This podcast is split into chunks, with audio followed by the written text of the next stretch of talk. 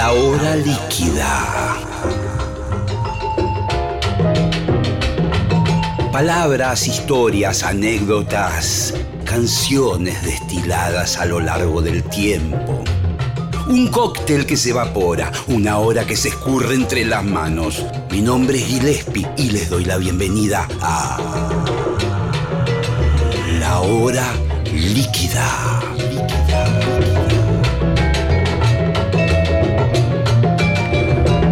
Hola, hola, hola. Estamos comenzando una nueva emisión de La Hora Líquida aquí por Nacional Rock. Ustedes saben que este programa se emite los martes a las 20 horas, pero tiene la posibilidad de verlo en YouTube. Bueno, eh, hay una cantidad de capítulos. Estamos en nuestra tercera temporada ya de este programa.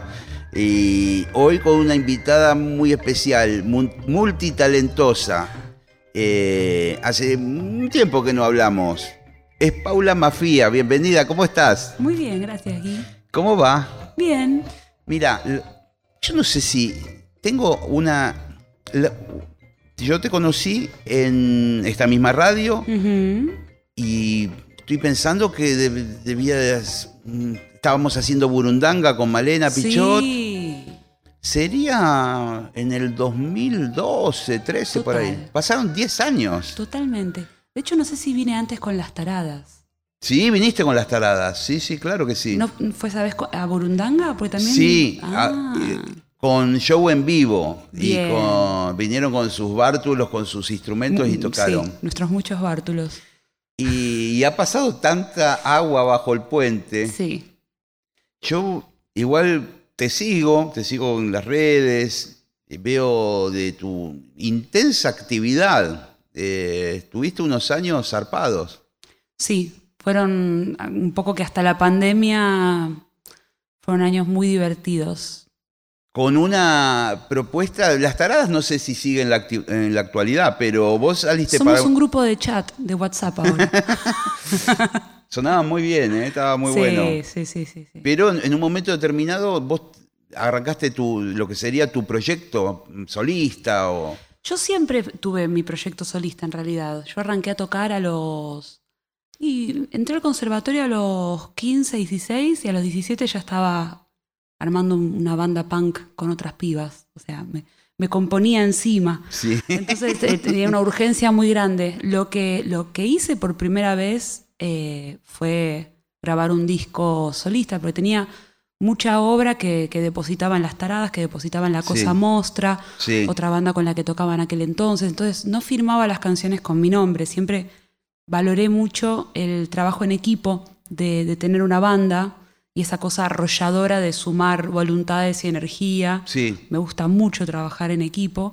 Eh, entonces postergué grabar un disco solista con mi nombre muchos años. ¿Y cuándo fue el momento que dijiste, bueno, lo voy a hacer? Eh, yo me acuerdo cuando a mí me pasó, que también yo colaboraba con la trompeta en un montón de grupos mm. y, y en un momento, no sé, había determinadas canciones que, o cosas que yo decía, esto no es para el grupo, esto no es para el grupo, esto es como muy en torno a mí. Eh, y empecé tímidamente a primero a hacer demos, después a, ir a una discográfica en aquel momento y medio transar el disco. Fue toda una adrenalina tremenda. ¿Te acuerdas de la época de transar el disco en la discográfica, tener que defenderlo? Sí, sí. Bueno, yo lo tuve que defender particularmente. La palabra defender está muy bien puesta. Porque en ese momento hacía televisión y hacía mucho humor. Mm. Y me acuerdo fue en DBN con, con Ramiro Morena. Le mando un abrazo y Ramiro me decía, pero hacía un disco en joda. Eh, y yo digo, no, no, yo quiero hacer un disco con temitas, con la trompeta. Me dice, pero la beta tuya está ahí, en el humor, ¿viste? Y, le tuve que vender lo otro que era un plomo para él, pobre.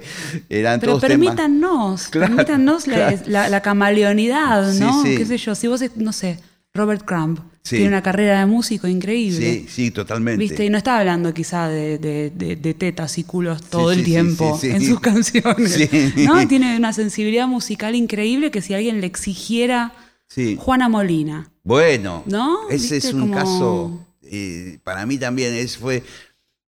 ha pasado por este programa, Juana, y hemos conversado y, y es mi ídola en ese sentido.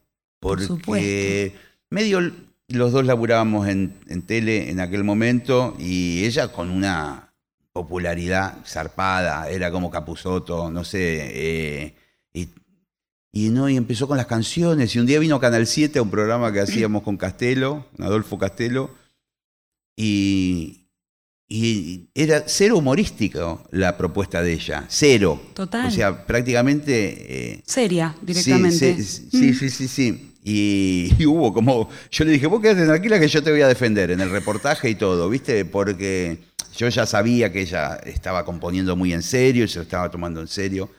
Pero cuesta, ¿no? Cuesta porque estás, este, es muy loco. De antemano tenés que frustrar primero la expectativa de la otra persona, que es como, haz tu gracia, ¿no? como salta por el arito y, haz el rol. Este, y una quiere ir eh, pudiendo tener la libertad de, ser promiscua en la interdisciplinidad sin tener que dar muchas y permitirse desagotar otras, otras facetas, ¿no? Sí, que, de eso se trata, ¿no? digamos, la parte de la realización de, uno. Sí.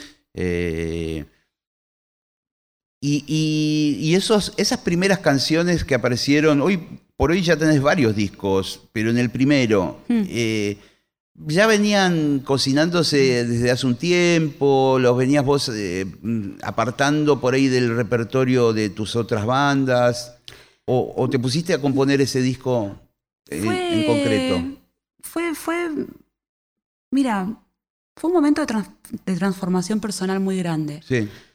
Eh, Las Taradas tenía un, personaje muy específico sobre el que componía, que eran canciones como de época, ¿no? como de los 50 para atrás. Entonces había como un montón de cosas que, como nacida y criada en los, en los 80s, 90 no, no, no encajaba, ¿viste? Con un punto de vista de, una, de una feminidad de esa época, ¿no? Entonces trataba de componer cosas eh, más, más dentro de esa línea. Con La Cosa Mostra, si bien las canciones siempre fueron en primera persona, desde un yo, había también una, exaltación del drama eh, y de la italianidad. Mm, sí, sí. El drama e italianidad para mí maridan muchísimo. Eh, y una teatralidad que yo, de la que quería descansar. Ah, y también de una, viste, una exigencia de, que el rock sea muy fuerte. Y a veces me salían canciones más tiernas. Mm, sí. Ese primer disco fue un poco un permiso a acceder a cierta ternura, no solo a nivel eh, lírico, sino también a nivel personal. Te estoy hablando de mis 27, 28 años más o menos.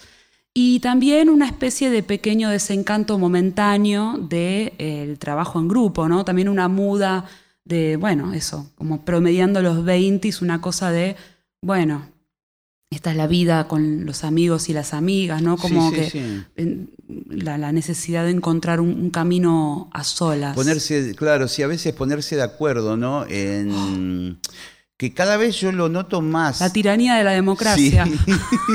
El otro día no me acuerdo quién se sentó acá y que Daniela por ahí se acuerda y que dice democracia cero. Eh, no me acuerdo quién fue, bueno. ¿Quién? Andrea Álvarez, sí, vino, dijo, basta, democracia, es mi grupo, se terminó, no quiero oír más tonterías. Monarquía, claro. Bueno, sí. Pero es como que cuesta a mí, yo me doy cuenta también con los grupos de trabajo en determinados proyectos, eh, cuesta, cada uno ahora tiene una visión muy particular de las cosas, ¿o no? Sí, me parece que, Twitter nos, nos, eh, nos, estúpidamente autorizó a pensar que nuestra opinión es más importante o que hay, hay que emitirla. Sí, sí, sí. y, es difícil a veces decir, bueno, pero ¿qué, hacemos con el grupo? ¿Vamos para allá o vamos para allá? No, no, es como, es increíble. Sí, hay, hay mucho, mm, sí, daño a mano. No sé, me parece que, bueno, en una sociedad hay un consenso, hay reglas sociales. Eh, en un grupo hay una calentura que te lleva para un lado o no. ¿Viste? Cuando se empieza a dirimir esa, esa calentura, ya sea porque pasaron años, porque empiezan a haber pequeños roces, pavadas, ¿viste? Como que se, se tupacamariza, ¿entendés? Como La, la. Y bueno, hay gente que realmente chorrea su, voluntad menos prolijamente que otras, ¿no? Que, que- que, no sé, para mí una ética de hay una ética de trabajo. Hay una ética de trabajo que es cuando entras al grupo de trabajo, te sacás el trajecito del día a día, lo dejas colgado ahí Sí, sí. y entras con las mangas ya remangadas, Sí, no entras ahí con, con las puntillitas, ay no, porque yo, viste, como... Y si tenés un mal día, lo cortamos y, y- y abrimos una cerveza y charlamos entre todas, obviamente. Pero, viste, eh, es complicado. Hay sí, gente sí, que... es complicado y a veces hay algo que es más del orden psicológico, no sé si ya te habrá pasado, que es eh, que se empieza como a replicar una especie de cosa familiar, si se Sí. quiere, o el grupo se transforma en una familia, en donde aparece el vago, Sí. el que yo a las notas no voy, Sí, el que yo te- tengo de costumbre llegar tarde, bueno, bárbaro, y nosotros temprano, ¿y cómo Claro. hacemos? Sí, sí, no, es como... Sí, sí, se arquetipiza... Sí. Sí. Y, y algunos dicen, che, pero yo hago esto, esto, esto, y este no hace nada. ¿Por qué? ¿Viste? No, porque yo soy el chico, el chiquito del grupo, ¿viste? Sí, tipo sí, familia, sí. ¿no? Totalmente. Eh, y eso, bueno, con el paso del tiempo a veces desgasta también, ¿no? De que hay uno que hace más tareas que el otro, hay uno que tiene que ser el, el malo. Che, pero escúchame. eh, El- sí, sí, el ortiva. ¿Cuándo ensayamos? Total, ¿A qué- total. ¿Viste, no? Sí, sí, sí, sí. Es, es- es agotador. Por eso para mí las bandas está bien que duren lo que tienen que Sí. durar y te das cuenta es como una, como una, una serie. Viste que ahora se, se- se tiende a estirar de más las series. Sí. Yo extraño, viste, los, los, los gran finales eh, sí, sí, sí. con altura, viste, que te quedes con ganas. Prefiero quedarme con ganas de una serie que verla hasta que los personajes se desdibujan y se, y se licúan. Sí. Lo mismo una banda, te das cuenta que una banda está trabajando en su, en su plenitud, viste, está en su apogeo, está corta de efectivo y salen a tocar sin, sin muchas ganas. Sí, sí. Vos sabés que hace unos días. Yo no soy muy buen tuitero, pero me gusta Twitter como fuente de información. Es como que en Sí, un rato te pones al día de todo. Sí, Ves las tendencias. Todo. lamentablemente, si se murió alguien, eh. ¿viste? Que- porque últimamente es muy trágico todo. Se muere más gente, ¿no? Sí, sí, no sé qué pasa, ¿viste? Pero Sí, sí. se muere más gente. Creo yo que se está viviendo peor. Tengo la teoría Sí. de que hay algo que no nos está haciendo bien en, en toda esta acumulación de información, Mm. en la forma en que descansamos, en la forma, ¿viste? No sé, hay algo medio malo, una vibra rara, Sí. ¿no? Sí, sí, estoy, y, lo, y lo comparto mucho con el entorno, ¿no? Como una especie de. Como. mm, Por primera vez en mi vida. Viste, muy, muy vieja chota lo que voy a decir, ¿no? Y, pero es que no me. tampoco me identifico con la vieja chotez, porque no soy romántica del pasado. Sí. Para mí el pasado es una cagada. Sí, sí. No volvería a ninguna instancia de mi pasado. Soy, soy muy, muy para adelante, ¿viste? Me excita el futuro. Pero es como que, que fiaca lo que estamos armando. Sí, sí, sí. Lo pienso solo, solo en relación a, a Internet. Yo empecé a usar Internet a mis 11 años, en el 94, que era muy, muy... Sí, Muy- eh, bastante tempranamente. Bastante sí, tempranamente, sí. porque generé una conexión remota en casa a través de las BBS Sí, antes claro. de, de- de Internet formalmente. Entonces era más puerto a puerto, yo con una computer, ¿no? Entonces Sí, ahí sí, como sí, sí. bajaba cosas de hacking, esas cosas que, que importaban en ese, no sé, foros, cosas. Y me parecía increíble, me parecía Sí, increíble. Y después se populariza y digo, esto es genial, porque esto a lo que yo tengo un acceso casi privado, este, eh, de tener un modem de 14400 baudios, que era un lujo. Sí, sí, sí, un sí. lujo. Yo también tuve, te voy siguiendo ah, porque mirá, sí, sí, sí. conectaba, eh, yo creo que estaba en Sion. Ay, se sí, llamaba. los pinos Sí, bueno. y Sion. Y me bajaba, me bajaba una foto, ponele, que Una para wallpaper. Una hora. Sí, sí. Porque era todo Eh, ASCII, claro, bueno. Bueno, y, y era una excitación, ¿viste? Ah, de- no, no, yo escuchaba el modem y, y era peligroso también. Pienso, tenía 11 años, estaba en una habitación de chat, ¿entendés? Con un Sí. montón de caballeros de 30 para arriba. Sí, Hoy es una invitación al problema. Pero bueno, ¿viste? ¿Qué sé yo? No- nos moderamos. Este, de pronto eso se vuelve popular.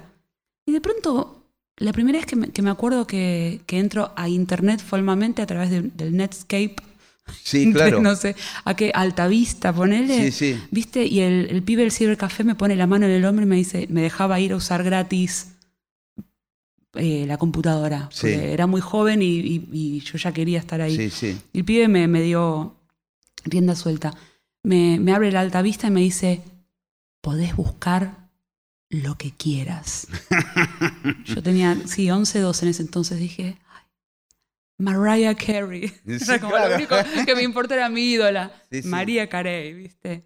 Y, y a- y veo que salen resultados, ¿viste? Y donde está azul podés cliquear. ¿Viste? Y, era- y los gráficos y todo era como, esto es increíble. Flash forward 20 años después, si yo ahora te digo Mariah Carey, agarro el celular y me aparece una foto de Mariah. ¿entendés? Y es como, bueno, qué sé yo, quedé embarazada y de pronto es como cosas, mamis, bebitos, ¿viste? Como- no me identifica nada de esto. este, me- te escuchan. Eh, entras a Twitter y es una, una, una fosa, este, una, una- una- Sí, es un psiquiátrico, qué Es un sé yo. psiquiátrico, ¿viste? Todos, Gente- eh, además, eh, hermanados de alguna manera, con todo lo que implica, bueno y malo.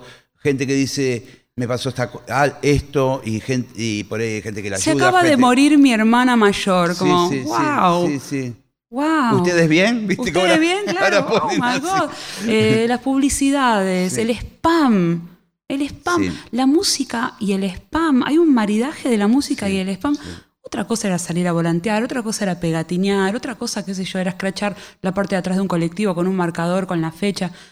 El spam por WhatsApp. ¿Llegó algún momento donde te hizo mal puntualmente? De, digamos, en las redes sociales o, No, no porque. que, o que te hicieron un daño. No, no porque de me parece una que hay persona una, que te odia o algo. No, la gente que odia está en todos lados, por Sí. suerte no es un mérito exclusivo de las redes sociales. Yo sigo pensando que la mejor red social sigue siendo el boca en boca. Realmente, o sea, si veo que alguien recomienda una serie en algún lado, no la voy a ver. Mm, Porque me chupa un huevo, Sí, con todo respeto. Sí, sí. ¿Quién sos? Ahora, si una amiga o un amigo, o escucho sobre escucho una conversación de alguien apasionado y puedo, puedo ver el lenguaje corporal y puedo entender de dónde viene la referencia, me afecta desde otro lugar. Y si después lo escucho en otro lado, bueno, voy corriendo a Ahí consumir eso. sí. Hay algo, viste, de una necesidad de estar eh, a, la altura de las circunstancias permanentemente porque se juega cierto estatus en, en- el grueso de la gente, que para mí es muy aburrido y quizá eso me haga una snob, pero esto la verdad es que me identifica desde muy piba, ¿viste? Cuando alguien está escuchando la banda que se tiene que escuchar en el momento, yo automáticamente sé que no voy a conectar con eso. Y efectivamente no es... Si algo es muy aujourd'hui y requiere de mucha actualidad, ya me, deses- ya me desestimula. Sí, a mí también me pasa un poco eso. Eh, qué interesante lo que estamos hablando. Me pasa, y a veces yo reniego porque digo que que tengo una postura que es mala, porque hay cosas que son- seguramente son de altísima calidad que van a pasar y que están pasando en ese momento y yo por esta cosa que digo, no la voy a ver, ¿viste? La casa de papel, no la voy a ver, Mm. no la voy a ver. Eh, no, la casa de papel, Tinelli ponía, vean la casa de papel, no la voy a ver. No la vi y creo que no es buena. Pero bueno, pero tuve suerte. Pero, Pero, no la no recomendás. Claro. No, digo, no hacerle. Simplemente No. omitís el consumo. No la- ahora salió. Pero viste que nos da culpa ¿viste? omitir un consumo. Sí, sí. Yo consumo otras cosas, qué sé yo, vuelvo a ver, no sé, Twin Peaks, o hago hate watching, que me encanta hacer hate watching. ¿Qué es? El hate watching es cuando mirás algo con odio. Me gusta Sí, esa cosa. sí. como qué basura esta serie. Sí. La voy a ver hasta las últimas consecuencias, odiándola. Y, y- es como, están viendo esta basura, no lo puedo creer. hasta- Sí. Y me encanta. Una serie de vez en cuando que la miro Sí, sí. con odio y me encanta entregarme a ese hate watching, pero no, no, no miro las cosas para después tener que opinar, ¿viste? ¿Qué sé yo? Como, eh, ¿qué opinaste de lo que pasó entre fulano y fulano? ¿Qué opinaste de lo que pasó? Por lo general son dos fracciones de lo mismo oponiéndose circunstancialmente este, a algo, ¿viste? Uno tiene que tomar eh, partido por, no sé, qué sé yo, por J. Balbino, Residente, que son dos tipos del mundo Grammy, ricos, blancos, ¿entendés? ¿Viste? Eh, popes de la música teniendo que, qué sé yo, en cualquier momento hacen un featuring y, y salgan las cuentas y quedamos como unos boludos acá opinando. Eh, Chris Rock y, Will Smith, ¿entendés? Sí. Son, dos, son dos tajadas de lo mismo, no, no, no hay una...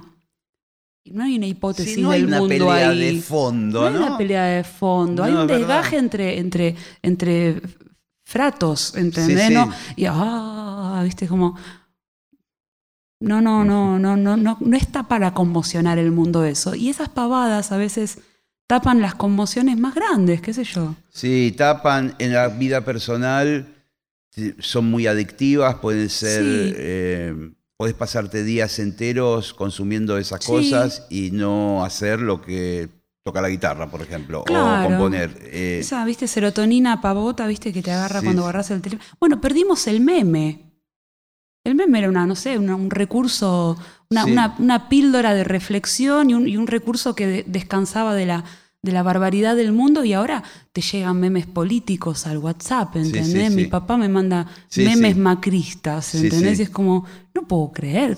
¿Por qué permitimos esto? Entonces, volviendo un poco a, a por qué ahora tengo una visión negativa del mundo, tuvimos una especie de Shangri-La, que era Internet, un lugar común para toda la gente, gratis, que nos ponía a todas las personas del planeta que pudiéramos tener acceso a una computadora, por supuesto, Sí. a toda esa porción de personas de, eh, Sí. en, en una situación de equidad plena. Y ahora no. Ahora no. Ya es privado. Sí, sí, sí, sí.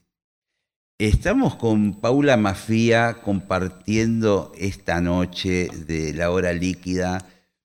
Eh, no sé dónde va a terminar la conversación, porque quería hablar del disco, pero bueno, estamos así, es que me encanta esta dinámica que Sí, tenemos. sí, sí, estamos- Eh, estamos eh, pensando al aire. Sí, especulando en vivo. Sí, sí, me encanta, me encanta. Tengo una tanda y volvemos, Dale. volvemos. Dale. La hora líquida, martes hasta las 21 por Nacional Rock. Muy bien, seguimos aquí en la hora líquida con Paula Mafía en una noche de pensamiento, Sí. de brainstorming. Me encanta esto. Tomando agüita. Agüita, sí, sí, sí, sí.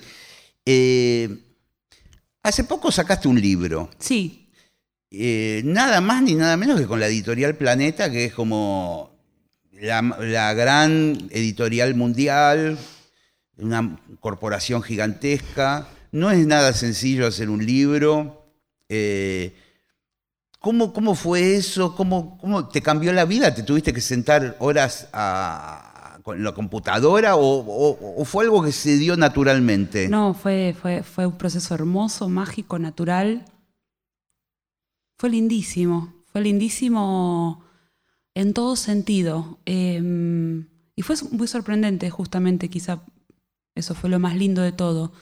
Eh, Planeta me- me convoca para escribir un libro a través de una asesora editorial, ¿no? Viste que tienen como...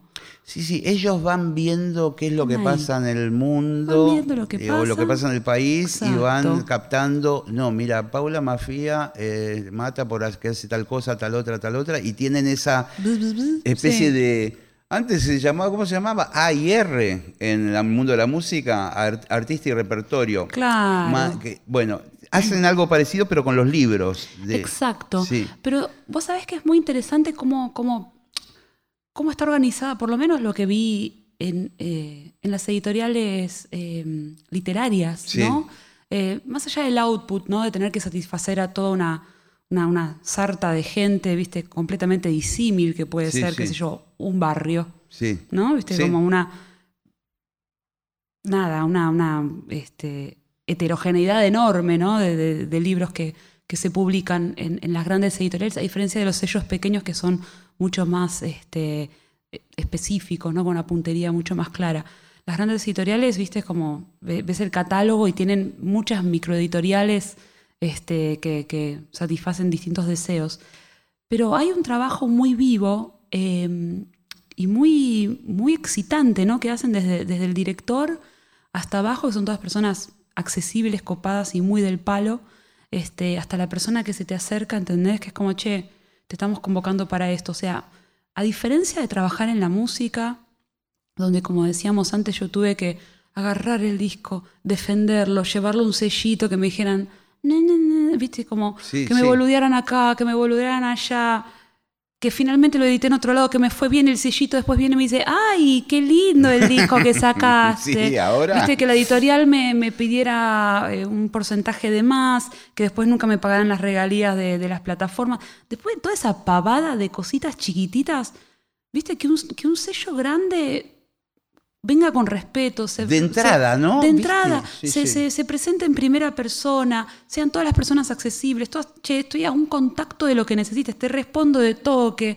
viste, no, no, increíble, increíble. Hay algo en el mundo de los libros que, no sé, hay un amor más, más, más genuino y mucho menos, no sé, no sé, no sé si es el lugar que ocupa Sí. la música en el mundo en relación al libro, que me parece que, que la música es mucho más claramente una industria. Y el libro tiene algo de culto de alguna Sí, manera. sí, sí. Por más que sea el libro, no sé, de cocina, de bla, ¿viste? No, no quiero mencionar a nadie porque después ¿viste? me llega una carta de documento, qué sé yo. Este, de una persona con muchos hijos. Este, Yo también eh, eh, eh, incursioné en los dos mundos eh, alternativamente y, y coincido completamente en lo que vos decís. Y hay algo también en el negocio, en la parte de la monetización, del dinero, de las, que es distinto y que es como que en el mundo editorial de los libros eh, está más claro todo. Es casi que hasta te lo dicen por ahí el primer día que te juntás. Mm. O te dicen, mira, yo te puedo pagar un adelanto o no te puedo pagar un adelanto porque este libro no... eh, o te voy a pagar de tal manera las regalías. Viste, en la música es como que... Ay, no, no, viendo, viste, nunca sí. se habla de plata. No. Vos decís, che, escúchame, eh, Sí, sí, hace 10 totalmente. veces- 10 días que vengo acá. ¿Cuándo hablamos de plata? No, no, la editorial es increíble. Tiene, tiene como un formato, es clarísimo, es, es un contrato común a, toda la gente. eh, están todos ahí pre- presentes, viste, es clarísimo. En la música es como, no, bueno, podemos hacer como que te, te haga un negociecito. Sí, sí, sí. Sí, es una locura. Es una locura. Yo soy de una época, y lo, y lo he hablado en algún programa acá también, donde no se podía hablar de dinero Mm. en las bandas. No. Vos, eh, yo siempre me, me hacía más amigo de alguno y decía, che, escúchame, eh, así medio, ¿vos cobraste el show de.? No, ah, yo tampoco. Porque, viste, como Sí. que era algo clandestino, viste, que no, no podías ir al ensayo y decir, Pecaminoso. che, ¿cuán- ¿cuándo cobramos tal Sí, cosa? Ah, atrevido. Claro, que venís acá para trabajar, ¿acaso? Materialista. Materialista. sí. Así nos, así nos. Bueno, está bien, pero viste, ¿Viste? y siempre son como personajes, personajes que están ahí como ocupando espacio entre, para mí digo, ocupando espacio, ninguna persona este, está de más o de menos, pero digo, entre el público y, y la banda, ¿entendés? A veces hay como una cantidad de gente en el medio que es como, podría ser mucho más directo el, el- el- el Sí, acceso. sí, sí. Hoy está más direccionado, al punto tal que de pronto, qué sé yo, subís, eh, che, fecha, inbox. Eh, ¿A qué hora empieza el show? Porque Sí. yo vengo, me voy a tomar el tren. Sí, porque sí. voy con mi prima desde La Plata. Entonces, Sí, sí. ¿vas a tocar tal canción? ¿Vos sabés que no llego a esta fecha? ¿Vas a estar tocando por La Plata entre el, el- el Sí. 4 y el 7 de abril? Sí, ¿Viste? Como, che, esto no es custom tampoco, ¿viste? Este, hay, hay, siempre hay eh, excesos muy, Y- muy locos de y- cada posibilidad. Y eso lo pudiste cambiar, lo, digamos, bueno, eh, estábamos con dos asuntos ahora. El libro, por un lado, si querés, hablemos un toque del libro y yo después te voy a hacer una pregunta en relación a esto. Dale. Bueno, el libro entonces, en resumen, llega a esta, esta editorial a través de un montón de gente encantadora, este, dedicadísima y amorosa. Este, cada persona involucrada en el proceso lo dio todo con un amor increíble y además una accesibilidad, este, no sé, gente muy del palo también, ¿viste? Eh, y el libro ya lo tenía bastante escrito, ¿viste? Como que me dijeron, tráeme material, dale, bueno, tengo estos textos verticales que no son canción, no sé qué. Sí. Buenísimo, tráeme más.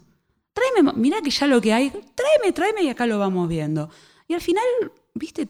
Un montón, saqué muy poco, tocaron una coma, tocaron una esto no, la mayúscula acá no, tenemos que generar un criterio de si empezar, viste, pero criterio, no, no, no tocaron nada del texto. Bueno, evidentemente Fue- vos ya escribías porque eh, ellos son bravos, ¿viste? Llegado el caso. Respetaron, respetaron un montón, respetaron un montonazo. Decidí incluir dibujos, me dijeron que sí, intervine completamente la- el, proceso. No traje el libro, lo podría haber traído.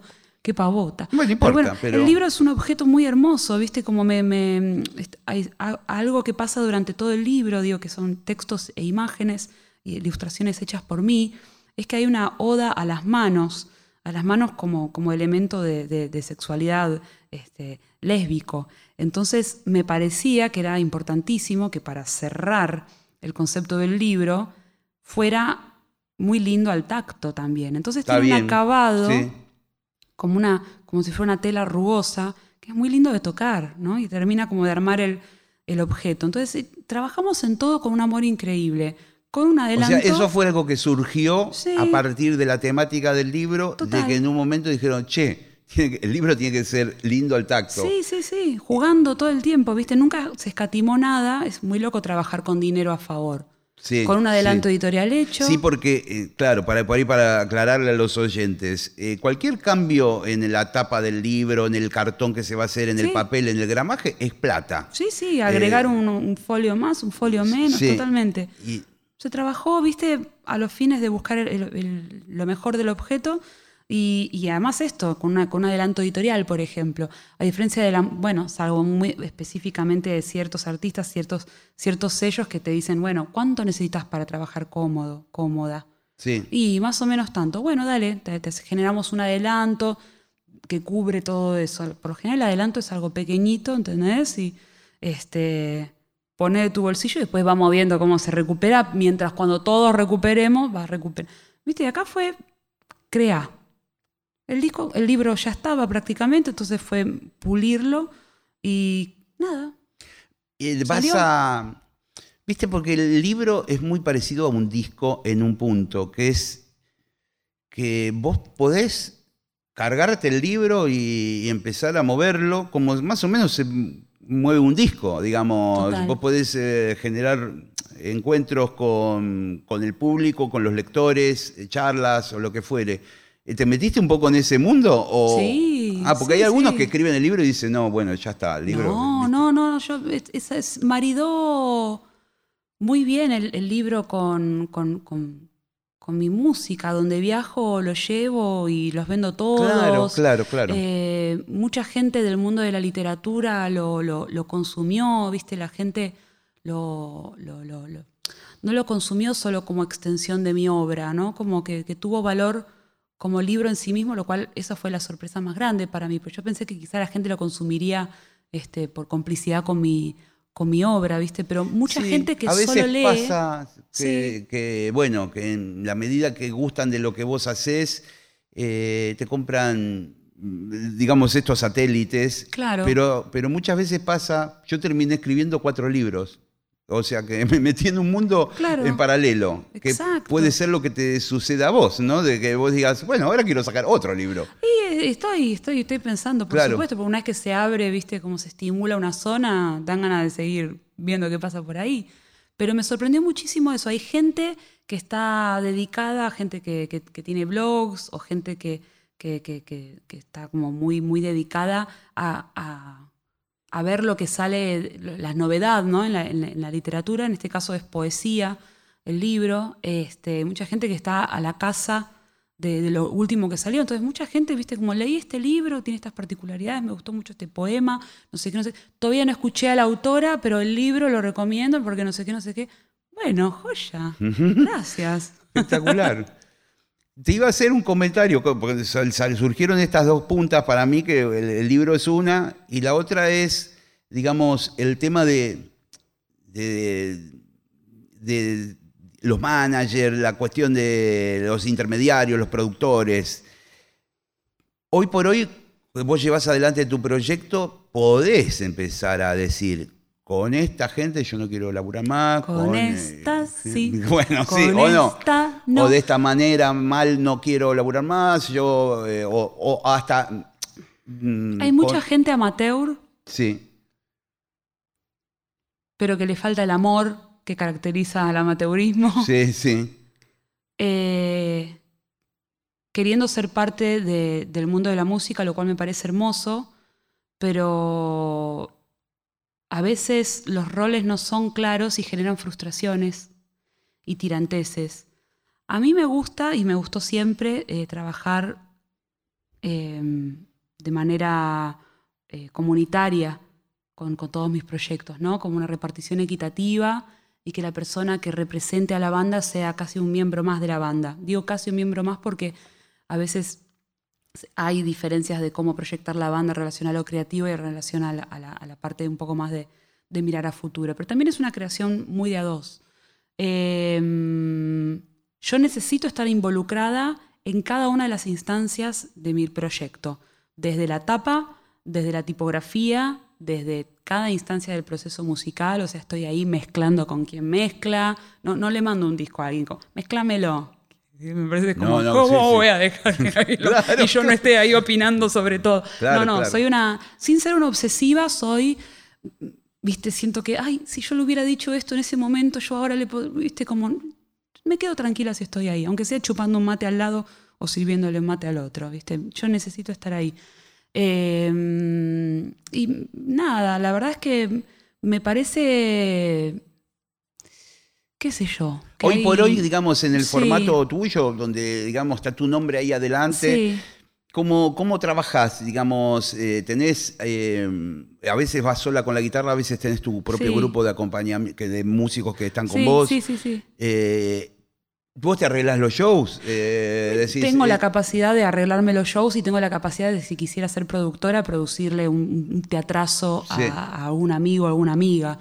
No es algo que yo haga, no disfruto la producción. Claro. Y, y disfruto trabajar con gente que tenga la capacidad de, de resolver eso. Pero me parece que, que los, los mejores vínculos que tuve eh, son los, los trabajos con, con, una, con una aliada, ¿no?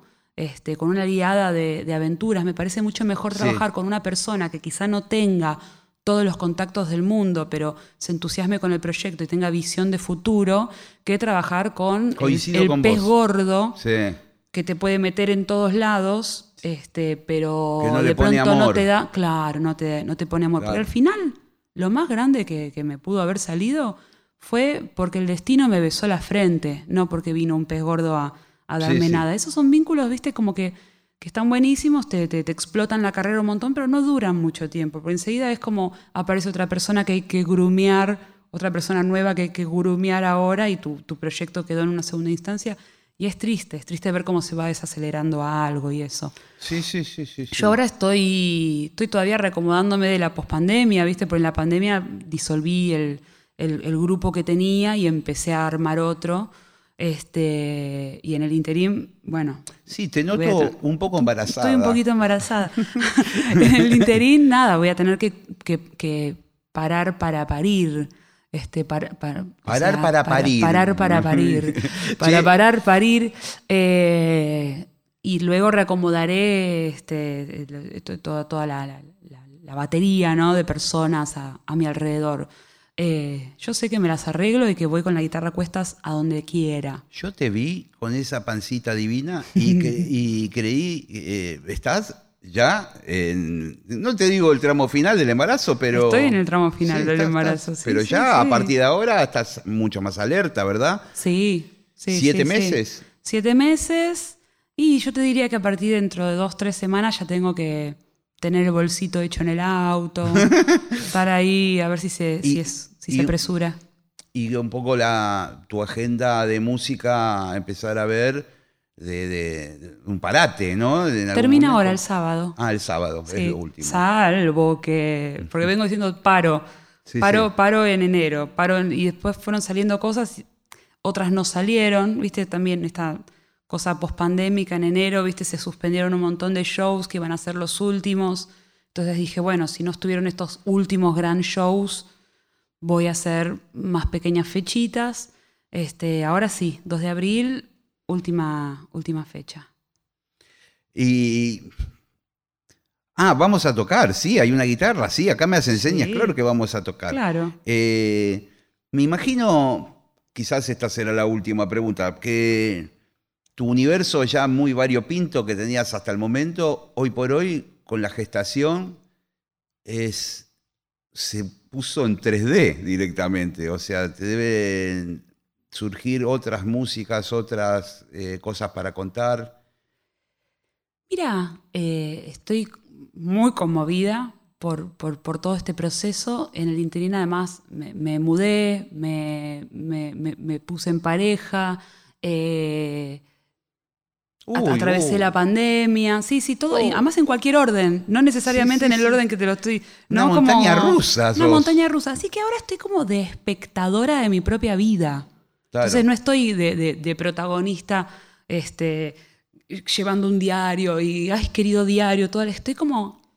y me parece que es lo mejor que puedo hacer, ¿viste? Como callarme y, y mirar, callarme y experimentar, callarme y, y, aprender, ¿viste? Entonces, para mí la creación es la culminación de un proceso, es, es la cosecha de un proceso muy largo que tiene que ver con, con la introspección, con, con, el, proceso de un montón de cosas, con, con lo que queda de, de, exponerse, del riesgo, de la aventura, del azar, de los imponderables, ¿viste? Muchas cosas que tuvimos suspendidas por, por lo menos por dos años Sí, con la pandemia, sí. viste que tuvimos una vida a, pr- a prueba de riesgo, Sí, sí. ¿no? Y se- no, no, hubo, no hubo casualidad, no hubo azar, no hubo riesgo, viste, para mí esa es un- la vida en una jaula, es muy loco. Es la vida que elige mucha gente, viste, pero sí, que, pero, pero a la vez eh, con unas consecuencias que todavía no las podemos mensurar. Tremendas. Digamos, yo he mm, visto cosas de amigos míos en el aislamiento, sí,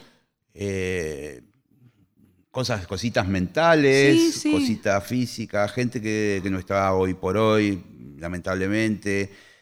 Eh, Viste, fue, fue un tema que todavía no sabemos hasta dónde. Totalmente. El otro día, justo que hablábamos de lo de. ¿Cómo se llama? Will Smith y, Sí. la, y la bofetada esa que dio. eh, en un- en- salió un titular, un titular que decía, bueno, cosas que también trajo la pandemia, como, como que la gente está un poco más loca en un punto y, y- y digamos que ha estado eh, encerrada y que no se sabe para dónde puede salir, digamos, emocionalmente, ¿no? no sabemos si es la pandemia o sencillamente un Sí. permiso que nos estamos dando, ¿viste? Vamos a entenderlo más adelante. Me parece urgente suspender eh, esta opinión en tiempo real. ¿Te acuerdas que la- al primer mes de, de- de la pandemia salió una publicación donde 15 filósofos del mundo escribían sobre la pandemia? Era como, esto es, esto es ridículo, esta cosa precoz, ¿no? De, de- de- Sí. de- de eyaculación precoz, de, Sí. de opiniones, ¿viste? Eh, entiendo que hay que llenar ciertos anaqueles de inmediatez, pero no podemos banalizar el, el proceso de, de- de- de lo que es eh, realmente incorporar algo, desmenuzarlo, vivirlo, atravesarlo y poder tener un relato de yo estuve ahí. Por algo Sí. es un- una cosa es decir yo estoy acá. Sí. otra cosa es yo estuve ahí, ¿entendés? Sí. No es lo mismo el relato que te hace de la adolescencia, el adolescente o la adolescente en primera persona, que el relato que yo puedo tener ahora de lo que fue mi adolescencia. Entonces, hay que honrar el tiempo. Es, es- es increíble, pero digo, es algo a lo que no le vamos a poder ganar nunca. Nunca. Claro. Jugamos, viste, a, a ganarle a todo y está buenísimo porque quizás saca lo mejor de, de- de nosotros como especie, quizá. ¿No? Lo digo con un quizá ambivalente. Sí, yo también sí, digo quizá, quizá porque no. al principio parecía que sí, pero después que no y no sé. Pero el tiempo hay que atravesarlo, no hay, no hay manera de, de- de sacar una conclusión en el aquí y ahora, es, es saber que puede ser cambiada con la retrospección, ¿viste? No, no, no hay manera. Y es hermoso, es hermoso confundirse, es hermoso cambiar de opinión o reafirmar la opinión o sumar fichas a algo, pero esa necesidad de pronunciarse permanentemente en un aquí y ahora es, es como una especie de de desesperación y de, y de negacionismo de que las cosas siguen sucediendo y negacionismo también de nuestro lugar en el mundo. Somos partículas de polvo y a lo que es el tiempo no existimos. Somos, somos completamente volátiles, no, no, no, no, o sea, intrascendentes, ¿no? parece re, re importante volver Sí. a ocupar ese lugar en la escala. viéndolo desde de la ese existencia. mundo así planetario y Sí. de, de la humanidad, sí, somos nada. Nada, y es hermoso decir, voy a asumir mi rol de ser un bruto grano de polvo en esta trama, ¿viste? En vez de querer ¿no? ver todo desde la óptica del, del- del grano de polvo, es como, voy a generar mi mejor rol en esta gran trama cósmica. Sí, sí. Voy a dejar lo mejor de mi estela acá. ¿no? Y ocupar este lugar, ¿viste? Y este es hermoso ese cambio. Es muy tranquilizador. Está bueno, ¿eh? Me metiste un poco en esa at- atmósfera. Eh, está la viola ahí. eh, No voy a hacer la boluda. no te vas a hacer la boluda. No. eh, está afinada, Está más o menos afinada. Más o menos, debería estarlo. Ah, dale, sí, perfecto. Listo. Bueno, hacemos un empalme ahí, ¿eh? Sí, listo.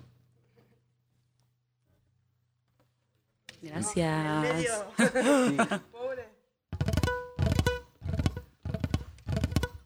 ¿El tema que toco la trompeta, que es el último? Ah, ¿Seguimos haciendo cuatro? ¿O prefieren que haga menos? ¿Cómo es? Sí, sí, sí, olvídate, lo pongo, sí, sí, sí, lo pongo ahí. Bárbaro.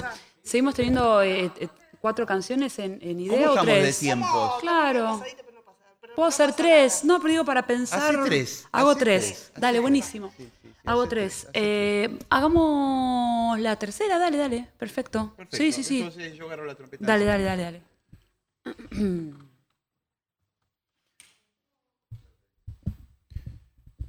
¿Ya estamos para empalmar, digamos?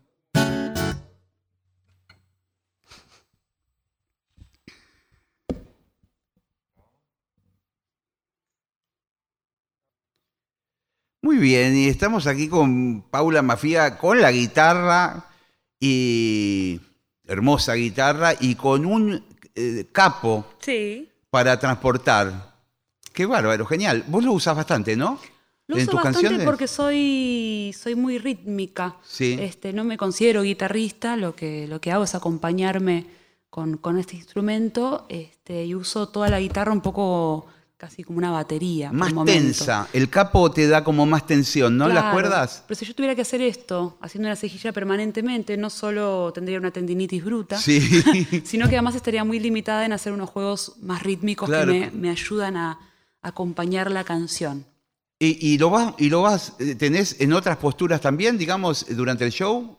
Ah, Eh, Lo uso bastante en fa sostenido, lo uso Ah, bastante acá ah. en la y después toco bastante al ah, aire. bueno, bueno, bueno, bueno. Mm. Está buenísimo. eh, Sí, sí, sí. El capo es un. A veces elemento- transporto otro instrumento, por ejemplo, si toco, posiblemente si toco en la menor, estoy transportando el cuatro venezolano. Claro. Algo que compuse Sí, para el que cuatro. te he visto que tenés uno muy bonito. Sí, sí. No sabía si bonito, era un pero no es- ukelele o. Claro, está ahí a mitad Sí. de, a mitad de camino. Este, podría ser un ukelele grande. Este, es bonito, pero no es eh, de buena calidad. Bueno, porque, porque por ahí lo, ¿qué lo, lo compraste en Venezuela o No, me lo trajo un amigo de Colombia. ah de Colombia. Claro, porque a veces, viste, son instrumentos como los charangos, que sé yo, que lo- por ahí a veces ahí los hacen para, para Sí, vender y, ahí para por ahí, satisfacer la demanda. claro, Sí. y por ahí para comprarte uno bueno tenés que ir a un luthier específico. Muy específico. No, sí, la verdad es que este amigo de aventuras me, me ha acompañado tanto que, que es un gran cuatro, un gran mal cuatro. Bien. eh, Hacé lo que quieras, Dale. hacé lo que quieras, Voy a tocar la fina línea, que es la canción Dale. con la que siempre abro porque me, me entona también. Dale.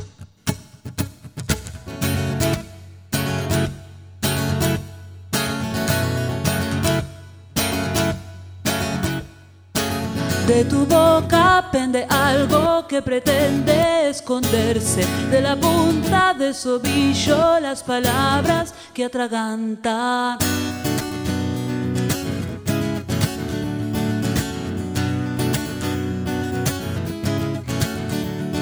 Todo lo que no decís tiene que salir. Todo lo que no decís tiene que salir. La fina línea entre adaptarse y resignar la fina línea, entre adaptarse y resignar. Oh.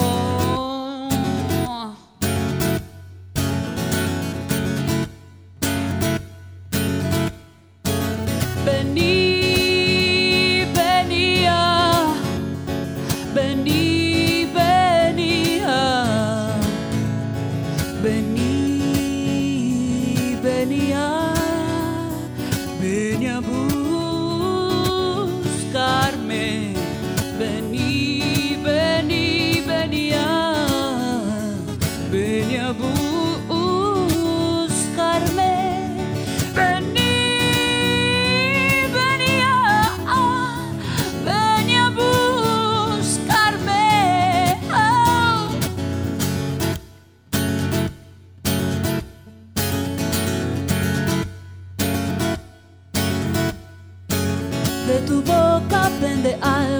Pretende esconderse. De la punta de sobillo las palabras que atragantan.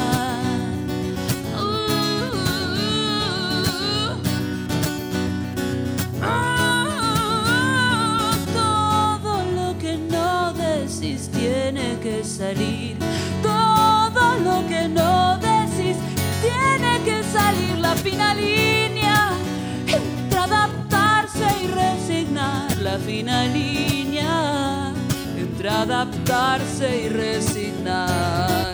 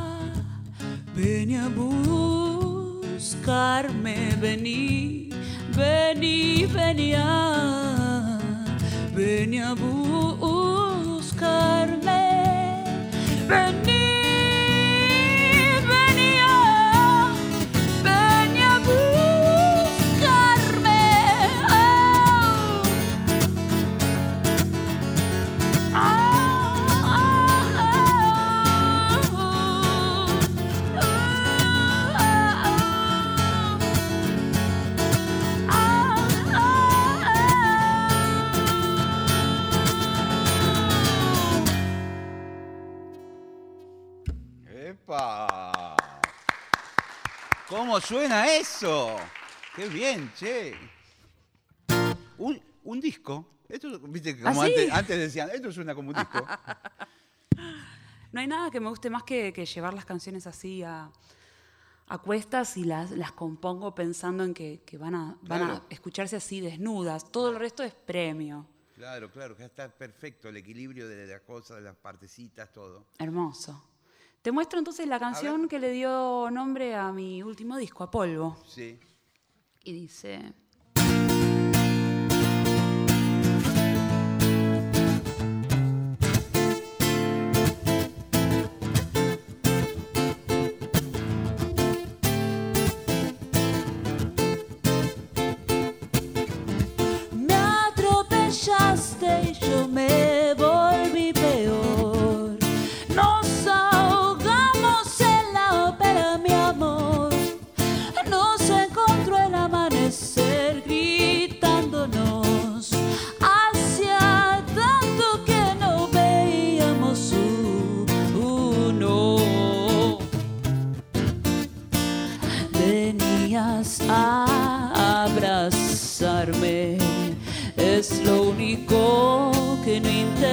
Las dos abrimos la jaula y la bestia nos comió.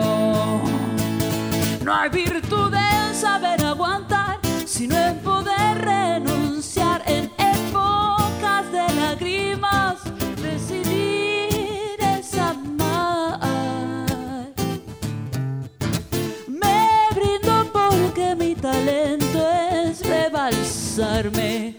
Cuando fallo el enchastre es tan grande, la ruina de toda potencialidad como un sueño que contiene su propio despertar.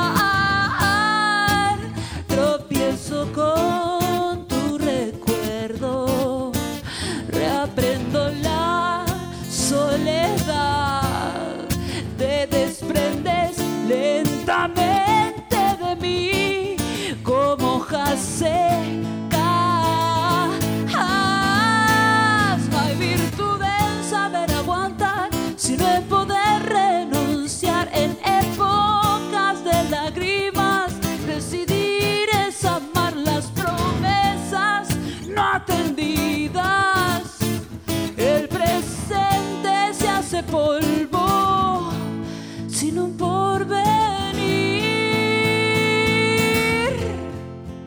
Yo siempre tuve para vos el cielo en la punta de la lengua, tan bien dispuesta y sí, yo siempre tuve para vos el cielo en la punta de la lengua y la misma también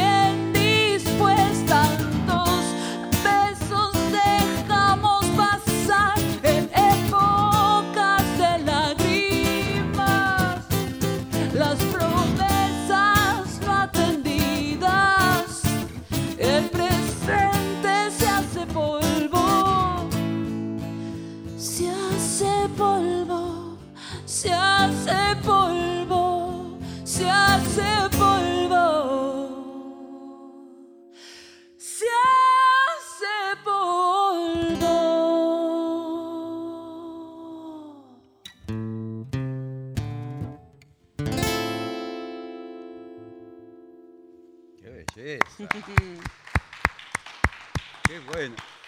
Estamos aquí con Paula Mafía. Pintó un acústico, guitarra en mano.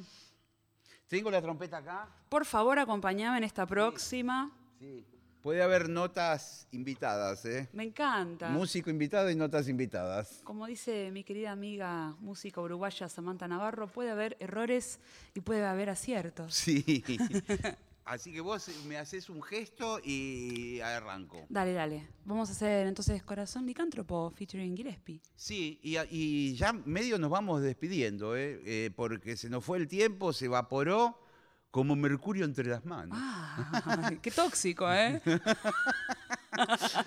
Paula, gracias por la visita. Un placerazo. Qué bueno que hayas pasado por la hora líquida. Y bueno, hay que estar atentos. eh, después estará, calculo que un par de meses ahí en- curtiendo tu maternidad. Sí. Y después te veremos por ahí tocando. Seguramente ya me van a escuchar pip, pip, pip, pip, anunciando cositas por ahí. Gracias a todos, gracias Paula. ¿eh? Gracias, un placer. Vamos a dejar esta púa acá.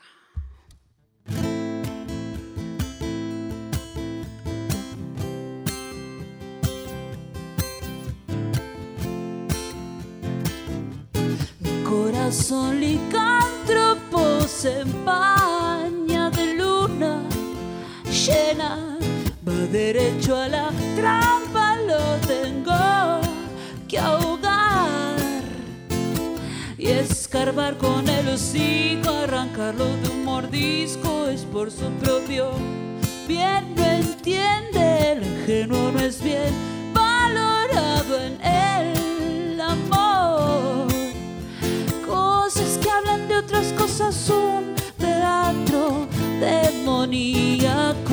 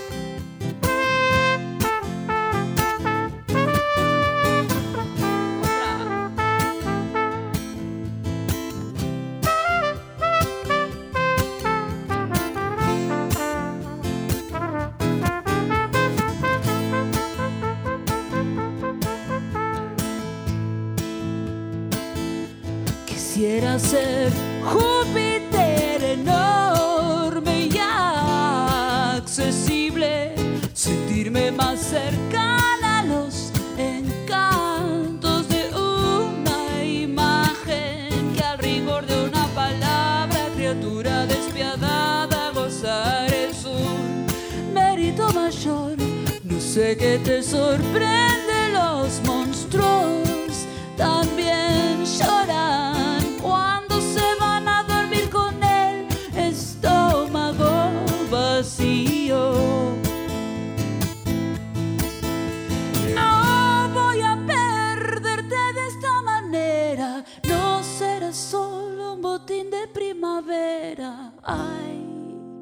Vamos!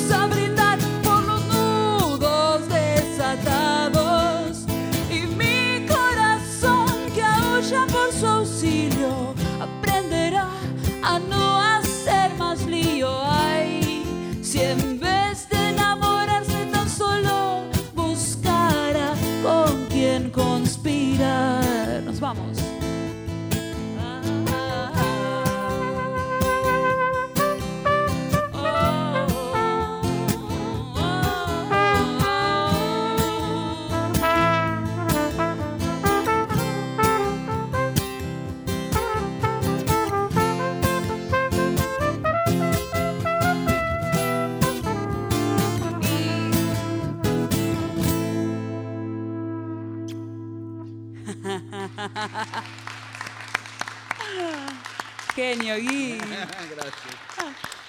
Gracias, Paula. Un placer.